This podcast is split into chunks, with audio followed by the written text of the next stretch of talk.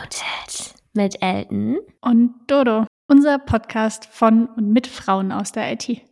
Very well. Hallo. Wir haben heute wieder eine ganz wunderbare Gästin da. Das ist nämlich Julia von der Hacker School. Schön, dass du da bist. Ich freue mich sehr, dass wir es endlich geschafft haben. Sehr schön. Ja, gut Ding will Weile, würde ich mal sagen.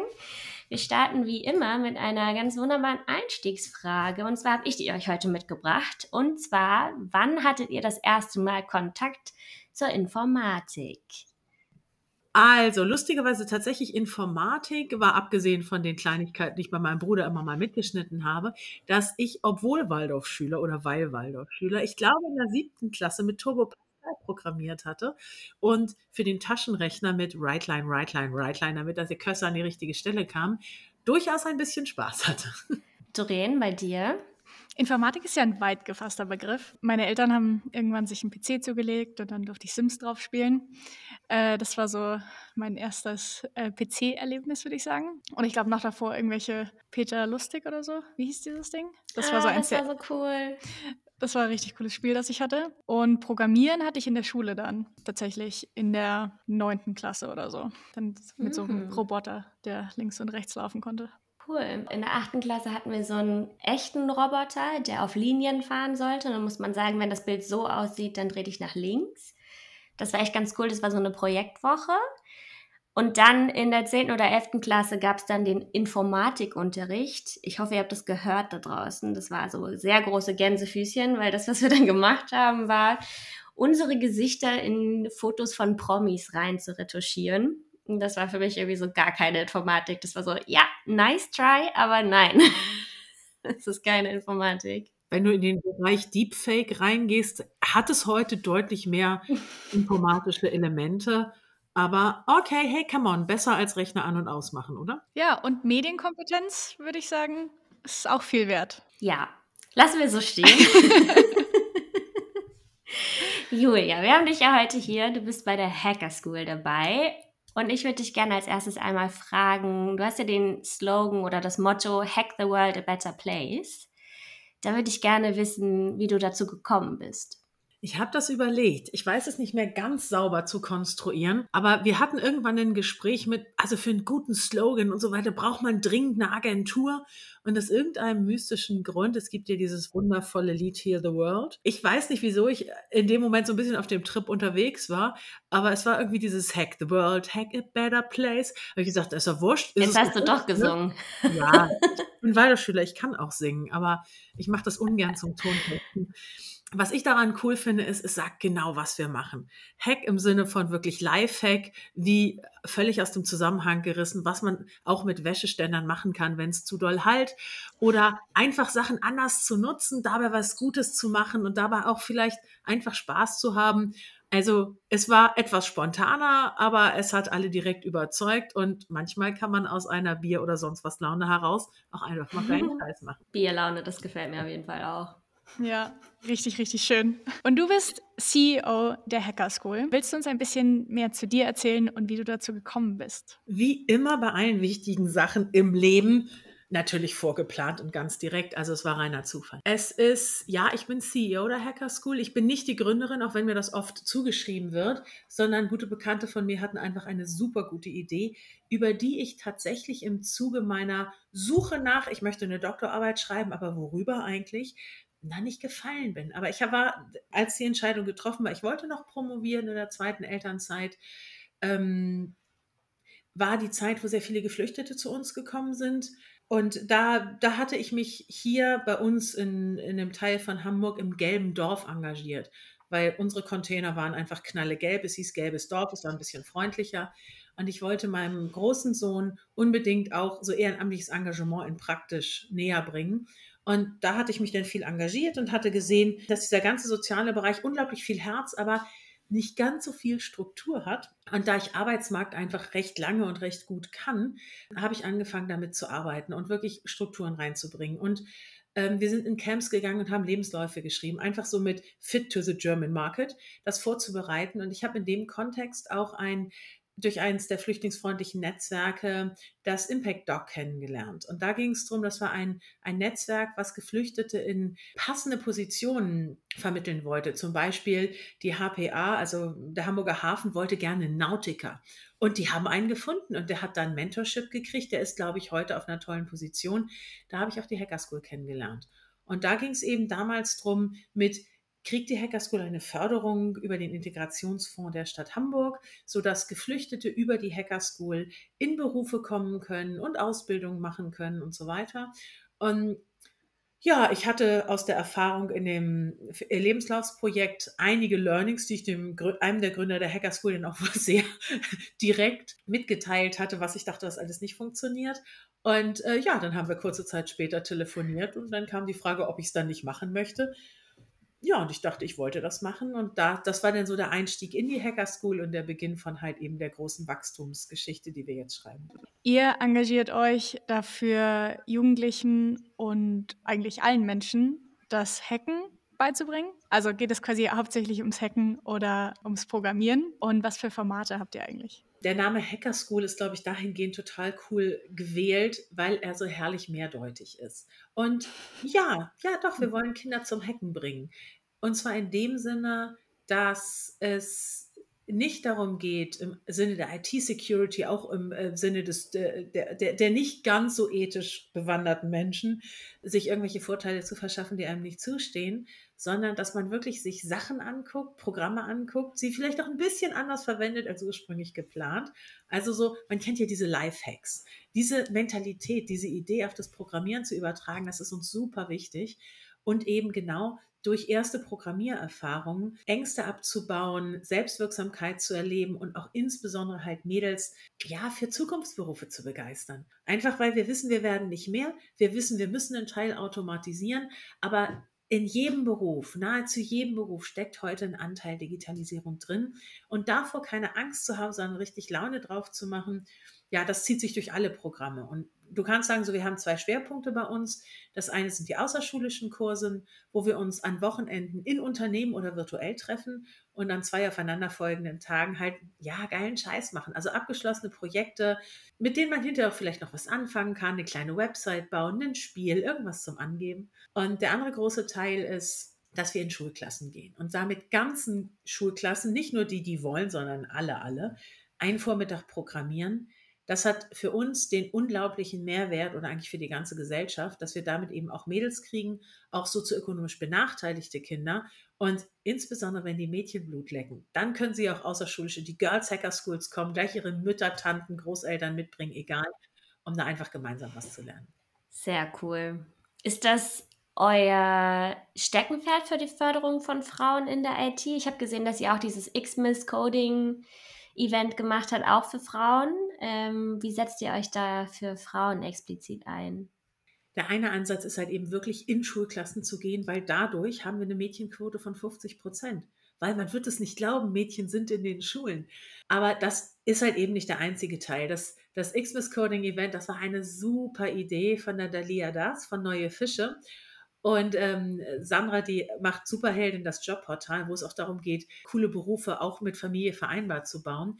Und ganz ehrlich, die haben uns nur dazu eingeladen, sozusagen, wir waren da gar nicht so furchtbar aktiv mit drin, einfach weil sie uns die ganzen Einnahmen aus dem Abend gespendet haben. Und wir natürlich auch mit der Girls Hacker School dann super darauf aufsetzen können und eben einfach für die, die Bock haben, hinterher noch mehr damit machen. Ich glaube halt, wenn man das hinkriegt, dass wir die Mädels, egal welchen Alters, wirklich ins Doing kommen und dieses Ausweichverhalten vermeiden. Also wenn man allein in der Kindererziehung guckt, wenn es darum geht, eine Glühbirne zu wechseln, wird oft der Junge gefragt, wenn es darum geht, die Delle abzuwaschen, das Mädchen. Und da müssen wir uns einfach alle selbst an die Nase fassen und wirklich auch niedrigschwellige Möglichkeiten bieten, sich auch nebenher im Vorbeigehen für Themenfelder zu begeistern, die eben unglaubliches Zukunftspotenzial haben. Ihr habt ja äh, Teilnehmende in ganz unterschiedlichen Altersklassen. Siehst du da Unterschiede irgendwie zwischen den einzelnen Jahresabstufungen? Also die Kernzielgruppe der Hacker School ist ja 11 bis 18, ist auch schon recht weit, ist aber immer noch, ich sag mal, unter 20. Also wir sehen ganz starke Prägung, auch durch das deutsche Schulsystem und auch durch die German Angst. Je älter die Kinder werden, desto intensiver und auch überproportional steigt die Angst vor Fehlern. Also mein Lieblingsalter sind die Sechsklässler, die Zwölfjährigen. Die ballern einfach durch, denen ist das noch so ein bisschen wurscht, die gucken links, rechts, vor, zurück, wham, und dann, oh, ist kaputt, ist egal, ich mach nochmal. Und das ist etwas, wo du denkst, läuft. Schon kurz danach beginnt es oder wird es zunehmend schwierig, auch wirklich dazu zu ermuntern, wirklich Fehler zu machen. Fehler sind das Geilste, was es auf der Welt gibt. Du kannst ja überhaupt nicht einfach eine Falsifikation herbeiführen. Hat nicht geklappt, Punkt. Also ich meine jetzt nicht die Fehler, wo man sagt, hättest du zwei Minuten drüber nachdenken können vorher, sondern einfach erproben, prototypen, ausprobieren, losrennen. Das ist eine ganz, ganz große Unterscheidung, die wir sehen. Das wird mit zunehmendem Alter nicht besser. Und wenn man Kinder und Jugendliche mit Erwachsenen vergleicht, wir sind so entsetzlich verkopft. Also da werden Sachen diskutiert auf einem Niveau, wo du wirklich denkst, kommt, das ist nicht mal wichtig, sondern macht es einfach. Hört auf zu denken. Ja, also, okay, nicht hört auf zu denken, aber übertreibt es bitte nicht alles extrem zu verkopfen, sondern macht. Und es ist überhaupt nicht schlimm, wenn das gar keinen Sinn macht, ob eine Katze gegen die Wand rennt oder rückwärts zurück, sondern nehmt, was ihr daraus lernen könnt. Und da ist es wirklich so, dass wir in Deutschland unglaublichen Bedarf haben, das Lernen zu lernen und uns von Begriffen wie ich habe ausgelernt nach Abschluss der Ausbildung, dass uns davon zu verabschieden, das fällt uns irgendwie echt schwer. Was war das für eine tiefe Stimme gerade? Geil. Mein Sohn macht Stimmbruch. Ich versuche das immer mal zu adaptieren. Nein, alles gut. Ich wollte nur eine Sache unterstreichen. Ja, sehr schön. Also ist das auch quasi der Hauptgrund, dass es so wichtig ist, Kinder früh ans Programmieren heranzuführen? Ja, Kurze Antwort, ja, unbedingt. Und vor allen Dingen, bevor sie dieses beknackte Angst-Fehler-Mindset kriegen und bevor sie von Eltern, die noch Terminator 3 haben, fürchten lernen, bevor sie von denen wirklich krude Gedanken ins Gehirn gepflanzt kriegen, gar nicht absichtlich, sondern nebenher, rennen die Kartoffeln, ausprobieren und lernen. Es ist, Python ist eine Sprache wie Englisch. Man schreibt sie nur anders. Und wenn wir das Mindset da reinkriegen, the earlier the better, wobei wir starten weiterführende Schulen. Ich bin nicht der Auffassung, dass bereits im Bauch bei der Schwangerschaft irgendwelche Codes gelernt werden müssen.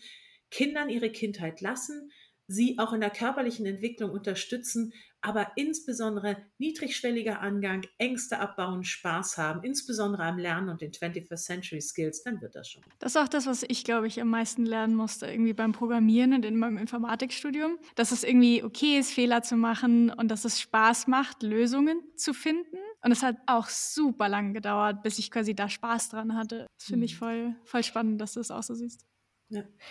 Ich hatte gar nicht so sehr Angst davor, muss ich sagen. Bei mir war es eher das Ding, dass Informatik für mich gar keine Option dargestellt hat. Also ich war nach der Schule irgendwie so, boah, ich habe keine Ahnung, was ich machen soll. Nicht, weil ich dachte, ich kann das alles nicht, sondern ich weiß nicht. Ich habe es erst gemacht, als mein großer Bruder zu mir meinte, hey Ellen, guck dir doch mal Informatik an. Also so richtig aktiv.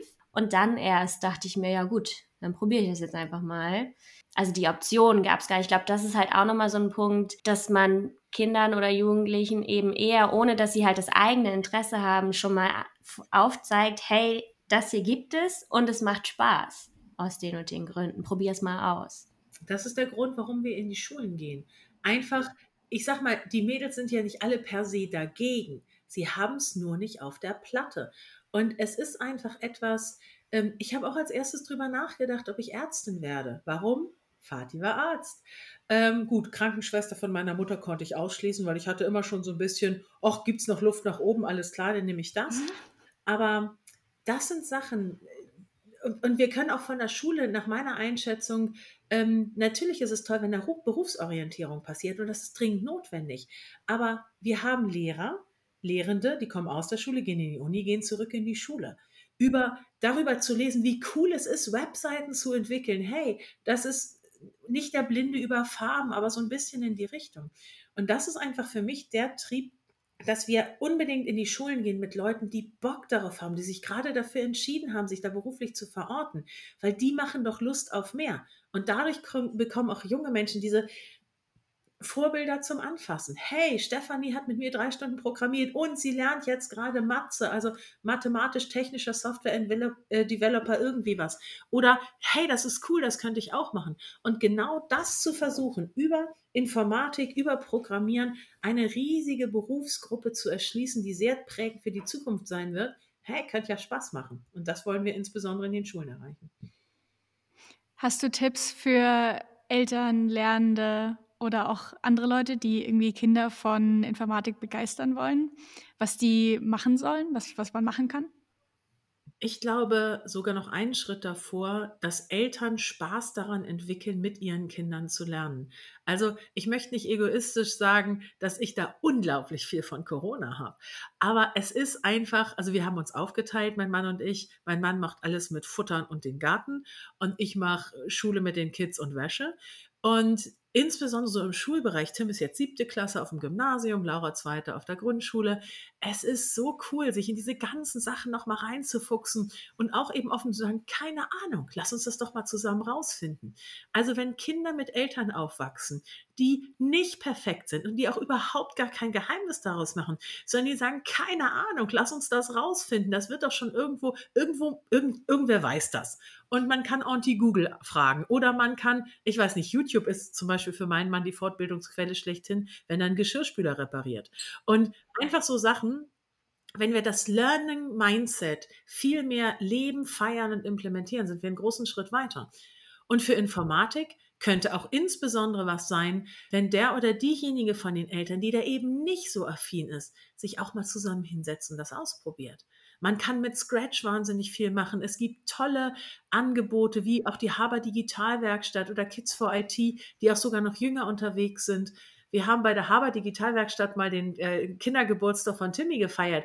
Gut, ist jetzt nicht wahnsinnig günstig, ist aber mega, weil die haben da zusammen Fußballbots gebaut und die Hälfte war Mädchen. Die haben, also war bei meinem Sohn immer so, die haben gefeiert, dass sie da endlich mal Fußball spielen konnten mit Robotern und lasst uns nicht alles so ernst nehmen. Begeisterung für Lernen und dann einfach mal machen. Und im schlimmsten Fall, es gibt M-Bots auch in rosa. Also ist doch, was immer hilft, einfach mal ran. Ja, voll schön. Es gibt ja auch so Formate, das geht ja die gleiche Richtung wie die, die du gerade genannt hast. Beispielsweise habe ich vorhin gesehen, Mütter und Töchter, die dann an einem Wochenende mal gemeinsam coden und gemeinsam coden lernen. Ist vielleicht auch eine coole Option, wenn du Elternteil bist und am Wochenende natürlich deine Kinder nicht irgendwie voll aus den Augen lassen kannst, wo man gemeinschaftlich eine Website programmiert. Und ich stelle mir das spaßig vor. Gerade wenn man das gemeinsam machen kann, ist es echt so ein, so ein schönes Ding, da irgendwie mal gemeinsam ranzugehen wir haben tolle Erfahrungen da gesehen und vor allen Dingen, was es auch schafft, ist eine generationsübergreifende Wertschätzung. Freundin von mir hat mitgemacht mhm. und hat mal gesagt, oh, wie die jungen Dinger lernen, das ist der Hammer. Ich habe gerade die Aufgabe gelesen, da waren die schon fertig. Und auch umgekehrt, wirklich zu sehen, hey, vielleicht sind wir nicht mehr ganz so Jungs wie die, jung wie die Mädels, aber wir haben, können durch Erfahrung einiges wettmachen. Und das wirklich zusammen zu sehen, dass Diversity, gut, da haben wir jetzt nur Mädels, aber hey, altersübergreifende Diversity, dass das wahnsinnig viel bringt. Mein, mein Lieblingspaar war Großmutter mit Enkelin. Die hatten so viel Spaß und das Ergebnis war Bombe. Hast du noch einen Tipp, wie man es, also ne, es ist ja einmal der eine Punkt, da irgendwie so diesen initialen Funken zu setzen, aber wie sorge ich dafür, dass es wirklich so ein durchhaltendes Feuer wird? Also wie, pro, wie begeistere ich Kinder oder Menschen allen Alters langfristig zum Programmieren? Hast du da einen Tipp? Hm, das ist immer sehr typbezogen. Also es gibt alle Möglichkeiten, alleine sich anzugucken, welche Tutorials wir haben über oder über Udacity oder über code.org oder wow, da gibt es große Listen. Das ist so ein bisschen so eine Typfrage. Also ein Mädchen bei uns an der Hacker School hat mich nachhaltig begeistert, Julie. Julie ist jetzt, glaube ich, 13 oder gerade 14 geworden, ich weiß es nicht. Die war in 2020 in ich glaube, 20 Kursen bei uns in der Hacker School online. Die gibt jetzt selber fortgeschrittenen Kurse in Bootstrap. Die ist, die ist bei der Europäischen Girls Olympiade dabei, neben ihr nur noch Abituristen sozusagen. Aber also, je nachdem, was man mag, wenn man Bock hat, zusammenzulernen, einfach mal mehr Kurse machen. Wir hatten in den Gründungszeiten der Hacker School auch einen Vater, der kam mit seinem Sohn immer aus Münster. Also die haben Familienwochenende draus gemacht. Er war also Nice. bei, der, bei uns bei der Hacker School und die Eltern sind zusammen durch Hamburg gestromert und einfach mal auch da es nicht so ernst nehmen, sondern gucken, was, worauf habe ich Lust und wie mag mein Kind lernen. Und dann, hey, man kann auch kleine Roboter kaufen, man kann aber eben insbesondere, wenn das Lernen in der Gruppe ganz anders funktioniert, dann dazu zu gucken, wenn sich's weiterentwickelt, Jugend, Hack, Code und Design, die bieten so tolle Sachen an. Also es sind alle Angebote da. Man muss manchmal ein bisschen gucken, wie man sie findet, aber auch da entstehen immer mehr Vernetzungsplattformen. Das ist schon möglich. Danke für die Tipps. Ihr oder du hast am Anfang auch gesagt, dass ihr euch für äh, sozioökonomisch benachteiligte Menschen besonders auch engagiert. Wie geht ihr damit um, wenn Leute sich keine Laptops leisten können und aber trotzdem zu euch in die Kurse kommen wollen? Ja, das Feld der sozioökonomisch benachteiligten Menschen ist ein sehr großes und ein sehr komplexes. Also wir haben gesehen, zu Anfang der Pandemie waren da ganz andere Herausforderungen. Das hat keiner wirklich gut hingekriegt. Wir hatten direkt vor der Pandemie eine wundervolle Kooperation mit Teach First aufgesetzt in Dortmund, wo wir einen, größeren, einen großen Teil der Plätze auch für eben die, die Fellow Kids dann freigehalten hatten. Ja, und dann war alles, war alles vorbei. Ne? Also dann Lockdown und nichts ging mehr. Was wir sehen ist, es ist ja vieles wieder auch möglich und offen, dass es immer mehr auch Unternehmen gibt, die sich damit engagieren. Wir haben zum Beispiel über, über Siemens und die AFB, die machen Refurbishment für Rechner, letztes Jahr zu Weihnachten, ich glaube, 50 Laptops gekriegt, die wir eben halt mit genau solchen Kindern von Teach First Fellows, die wir darüber verteilen konnten und dann mit denen Programmierkurse gemacht haben. Und es gibt auch viele private Initiativen, die insbesondere im Bereich des Hardware zur Verfügung stellen, aktiv sind. Da haben wir keinen Schwerpunkt, weil wir schlicht und ergreifend, wir sind auf der Softwareseite eher bei der Entwicklung unterwegs. Aber es ist unglaublich gut zu wissen, an wen wir uns wenden können, wenn wir eben da wirklich die Bedarfe haben. Wir haben den Rechner nicht. Spannend ist auch, wir haben keinen Zugang zu WLAN. Das ist ein größeres Problem, als man sich das möglicherweise vorstellt. Aber ja, da bedarf es insbesondere in dem Bereich von sozioökonomisch benachteiligten Kindern, insbesondere im außerschulischen Bereich, durchaus der Extrameile, weshalb wir super froh sind, dass wir eben halt auch mit YourSchool Plus auch mittlerweile ein Programm haben, wie wir in solche Schulen gehen können und da eben ganz anders mit den Kids arbeiten. Da fangen wir einen Schritt vorher an oder zwei, sodass sie wenigstens im Schulkontext damit die Berührung haben können. Mhm. Und wenn, wenn ihr als unsere Zuhörer vielleicht da auch was dazu beitragen wollt, ihr könnt, solltet ihr euch mal einen neuen Laptop kaufen, könnt ihr euren alten Laptop auch spenden. Und zwar geht es dann an sozial schwächere Familien, die den Laptop dann beispielsweise an ihre Kinder geben können oder zu Hause für Hausaufgaben oder virtuelle Calls nutzen können. Da werden wir euch den Link zu auch nochmal in den Show Notes verlinken. Eine tolle Initiative ist da übrigens auch Hey Alter. Ich finde auch den Namen schon wieder mhm. großartig.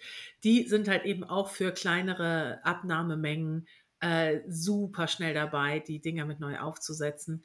Gibt auch Partner in Hamburg. Ich glaube, äh, originär kommen sie aus Braunschweig, aber sind bundesweit aktiv. Also auch eine ganz, ganz tolle, unterstützenswerte Initiative.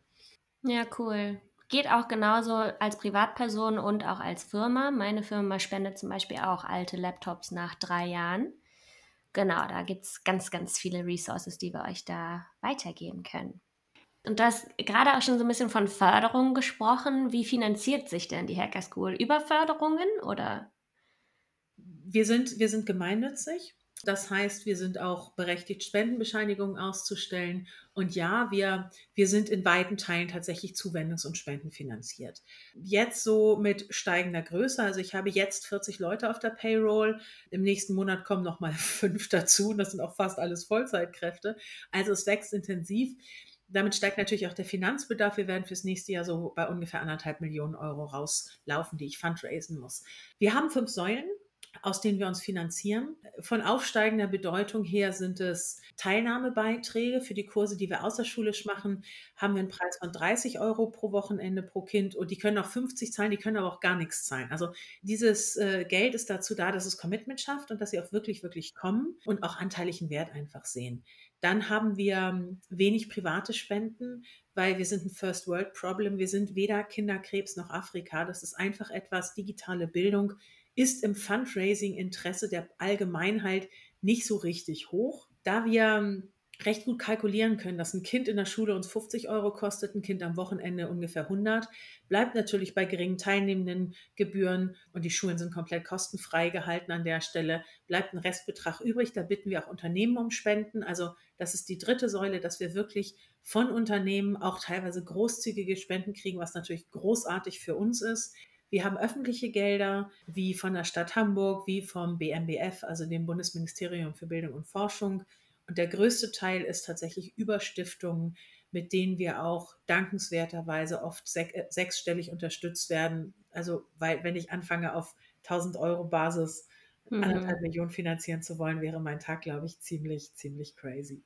Dann hättest du leider keine Zeit für diesen Podcast. Also umso schöner, dass du da Jetzt bist. Hast du das Argument. Was muss sich in der Politik und den Schulen ändern? Weil euch gibt es ja auch hauptsächlich, weil es so wenig guten Informatikunterricht gibt, weil Kinder so wenig in dem Bereich gefördert werden. Das ist eine steile These. Aber was findest du, muss sich ändern in der Zukunft, dass wir quasi ein breiteres Feld oder die Jugend in einem, in einem breiteren Feld ausbilden können? Ich habe lustigerweise gestern diskutiert, ob wenn überall Informatikunterricht kommt, ob es dann uns überhaupt noch gibt oder nicht. Und das Spannende ist, wir SozialunternehmerInnen sind ja gar nicht so auf dem Trip, es muss uns ewig geben, sondern hey geil, wenn es uns keiner mehr braucht, dann hat sich ja irgendwas geändert. Ich glaube tatsächlich, es wird uns noch sehr lange geben. Weil selbst wenn Informatikunterricht an den Schulen umgesetzt wird, abgesehen davon ist jetzt ja auch die Entscheidung für Hamburg gefallen, 23, 24. Jetzt muss man mal gucken, wo man denn die Lehrer herkriegt. Und das ist ja aber so ein bisschen Henne-Ei-Problematik. Aber wir haben auch die Herausforderung, dass eben genau dieses Setting, wenn wir ein Fach haben und das ist dann notenrelevant und dann müssen ja auch erstmal, wir müssen ja in Deutschland immer erstmal Grundlagen machen. Begeisterung ist ja eine komplett andere Fragestellung. Und ich glaube, dass das Schulsystem in Teilen verkennt, wie Kinder heutzutage funktionieren. Das ist halt, also ich muss zugeben, mir fehlt auch ein bisschen das Verständnis, warum jedes Kind die zehn adverbialen Nebensätze auswendig können muss, weil ein Konsekutivsatz oder ein Adversativsatz oder whatever. Ich habe in meinem Freundeskreis rumgefragt und die sind alle überdurchschnittlich gebildet. Von 50 Leuten wussten zwei, zwei Leute, was ein Konsekutivsatz ist und haben sich das dann noch aus dem Englischen hergeleitet. Also, warum müssen wir Lernen immer so gestalten, dass wir hinterher einen Stempel draufsetzen können und es auf gar keinen Fall Spaß machen kann?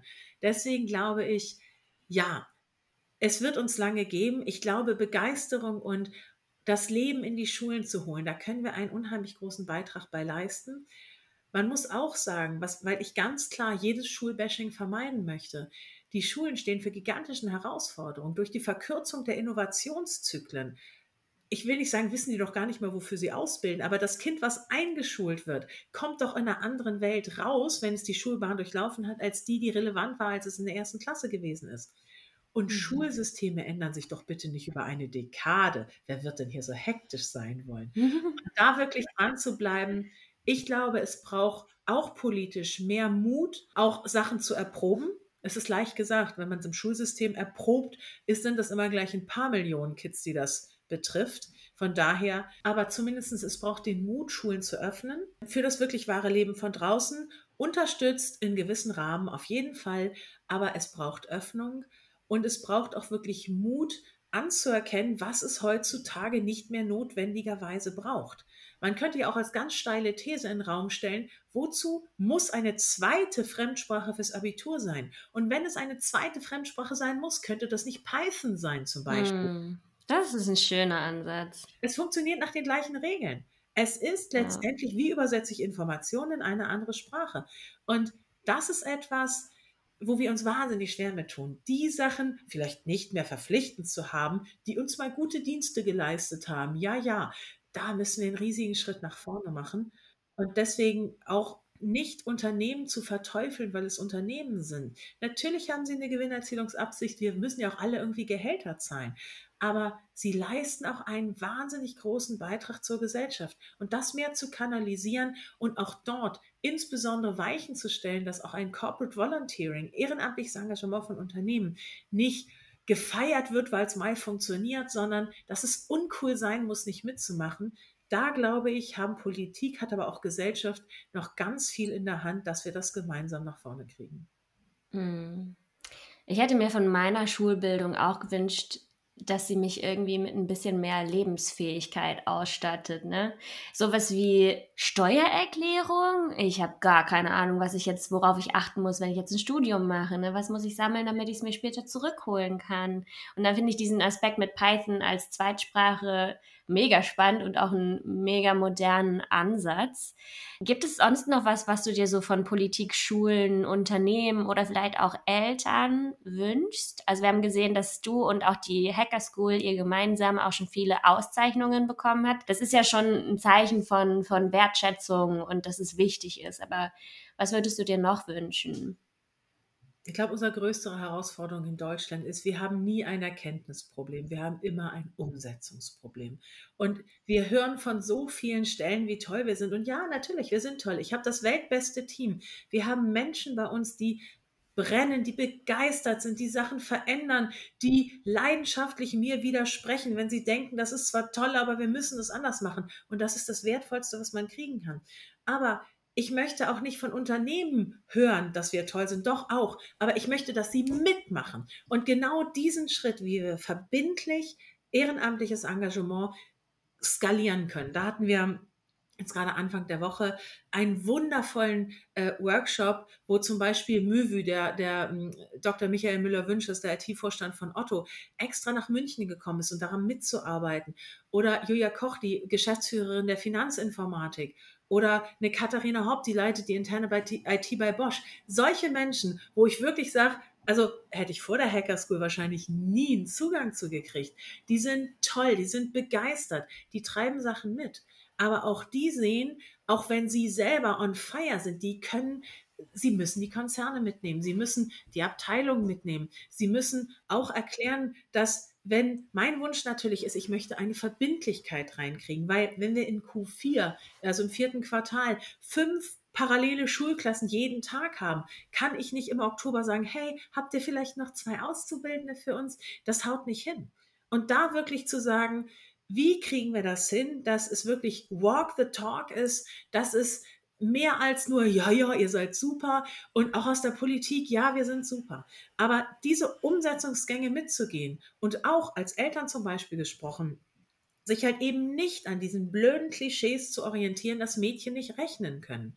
Man rechnet nicht mit den Eierstöcken. Und da wirklich reinzugehen und sagen, hey Süße, komm, nochmal, wir gucken uns das zusammen an und ich rechne mit beiden Kindern gleich viel und beide sind auch, glaube ich, beides Legastheniker, ähm, aber die sind der Auffassung, sie sind Bombe in Mathe und das ist toll, sind sie auch. Mhm. Aber das auch mit zu unterstützen und da zu gucken, lasse ich mir selber durchgehen, wenn ich Sachen nicht kann und ich ziehe mich auf ein Klischee zurück oder sage ich, nee, das gucke ich mir jetzt nochmal an und da mache ich nochmal mit. Und man muss nicht alles lieben, man muss das auch irgendwann so ein bisschen sortieren. Aber man sollte sich nicht von Vorurteilen das Leben vorzeichnen lassen. Und da glaube ich, können Eltern, Lehrende unglaublich viel Beitrag leisten. Und wenn die Politik es dann noch schafft, durch etwas weniger Bürokratie und nicht ongoing ongoing äh, Projektitis im Sinne von, ja, wenn wir euch fördern, muss das immer alles neu sein. Hey, wenn wir das, was wir machen, einfach groß machen, bitte, wenn wir da noch einen Schritt weiterkommen, dann glaube ich, stabilisiert sich ein Ökosystem, in dem auch Innovation möglich ist. Amen. Vielleicht noch eine Sache zu diesem Vorgehen gegen Vorurteile. Es ist ja auch mega leicht, sich darauf auszuruhen ne? und sich zu sagen, ich kann das doch gar nicht. Wie, wie denn auch? Also so, da gehört auch wirklich eine Portion Mut dazu, sich da gegenzusträuben und vielleicht trotzdem den Weg zu gehen und sich dann selbst zu beweisen, das stimmt überhaupt nicht. Ich glaube, dass gerade, ich meine, es war von der OECD wieder eine Studie herausgekommen ist, dass die nachwachsende Generation auch das, das Cappuccino-Mutti-Modell durchaus wieder interessant findet. Papi als Alleinverdiener und Mutti mm. bleibt zu Hause. Wo ich nur dachte, lieber Himmel, wofür kämpfen wir hier eigentlich? Und ich glaube, in Deutschland, we are rotten spoiled. Es geht uns so gut an ganz vielen Stellen. Es gibt auch Menschen wirklich, aber auch oft am Rande der Gesellschaft, die mich wahrscheinlich für diese Aussage hauen würden. Und das tut mir wahnsinnig leid, weil es trifft natürlich nicht auf alle zu. Aber es geht uns hier so gut, dass wir uns, wie hieß das damals, die Elbphilharmonie Stuttgart 21 und den Berliner Flughafen gleichzeitig leisten können. Stimmt. Also, Oder Volker Pispers sagte, wir jammern hier auf einem Niveau, um das uns 80 Prozent der Weltbevölkerung beneiden, wahrscheinlich sogar 90. Und das zu wissen und einfach mal zu sagen, so jetzt mal halblang. Es geht mir super gut. Ich habe alle Möglichkeiten und jetzt mal Hacken in Teer und ich gucke mir das und das an. Und wir wissen doch alle, der bequemste Weg ist nie der beste. Und da wirklich auch mal sich selber wirklich an die Nase zu packen und zu sagen, so, und jetzt mache ich auch selber was beste Vorbildfunktion für jedes Kind. Bester Motivationstalk ever. okay, ich will nachher Sport machen. wenn, wenn unsere Zuhörerinnen jetzt richtig motiviert sind, was können Sie denn als individuelle Person und auch mit Ihren Unternehmen machen, um euch zu unterstützen oder auch generell in dem Bereich aktiv zu werden? Also an alle Frauen und Mädchen da draußen. Wir sehen uns in der Girls Hacker School. Wir haben, mhm. meine wunderbare Kollegin Anne wird ab dem nächsten Jahr ihren Fokus genau darauf setzen, dass wir noch mehr Angebote für Mädels und Frauen machen. Also keine Entschuldigung. Wenn es aber auch darum geht, oder, oder holt, äh, hallo Eltern, holt uns an eure Schulen. Wenn Eltern wirklich quengeln, geben auch Lehrkräfte und Schulleitungen nach. Und es macht riesig Spaß. Unternehmen da draußen, hey, wenn ihr Inspire habt, so nennen wir die ITler, wenn ihr sie uns zur Verfügung stellt, die kommen so begeistert aus der ganzen Geschichte wieder raus. Wenn wir gemeinsam Kids für Zukunft begeistern, sind nicht nur die Kids diejenigen, die Zukunftsberufe kennenlernen, sondern diejenigen, die sich ehrenamtlich engagieren. Der Ralf Kleber, der frühere Amazon-Chef hier in Deutschland, sagte, die schweben einen Meter über dem Boden. Wenn die Decken hoch genug sind, ist das eine ganz tolle Sache. Ansonsten ein kleines bisschen tiefer schweben. Wir freuen uns über jede Unterstützung. Auch jeder Euro hilft. Also wir machen aus Euronen leuchtende Kinderaugen. Und wer spenden mag oder eben aber auch sich wirklich aktiv mit einbringen in Schulkursen, in außerschulischen Kursen. Also wir kriegen euch alle unter und Weltretten macht echt Spaß. Sehr schön. Wenn ich jetzt zusätzlich noch denke, oh, ich möchte diese Message gerne nach außen tragen, könnt ihr natürlich zum einen unsere wunderbare Podcast-Folge teilen, aber du trägst da auch einen ziemlich niceen Hacker School Pulli. Bekommt man die denn bei euch oder muss man dafür bei euch arbeiten? Also, ein wirklich nices T-Shirt, was ich noch drunter trage, kriegt man auch schon beim ersten Kurs. Aber für so ein Hoodie, wir haben gesagt, diejenigen, die fünf Kurse mit uns geben, kriegen auch gleich noch so ein tolles Ding. Der ist im Winter gigantisch, der ist so muckelig. Mm. Im Sommer würde ich doch eher auf das T-Shirt gehen. Aber also auch das ist durchaus möglich. Und bei mir weiß man eh, ich habe nichts anderes anzuziehen. Also ich trage. Sehr schön. Wir haben uns super gefreut, dass du uns hier so, so begeistert von der Hacker School erzählt hast. Das ist eine mega Initiative und wir wünschen euch mega, mega viel Erfolg dafür.